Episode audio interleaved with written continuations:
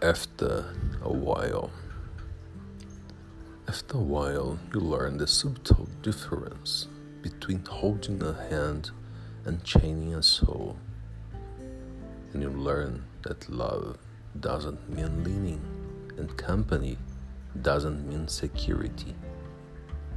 And you begin to learn that kisses aren't contracts, and presents aren't promises.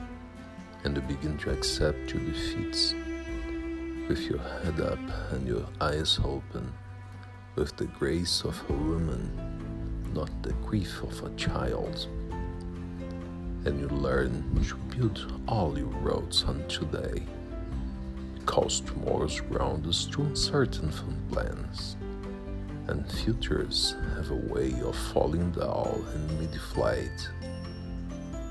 After a while, you learn that even sunshine burns if you get too much.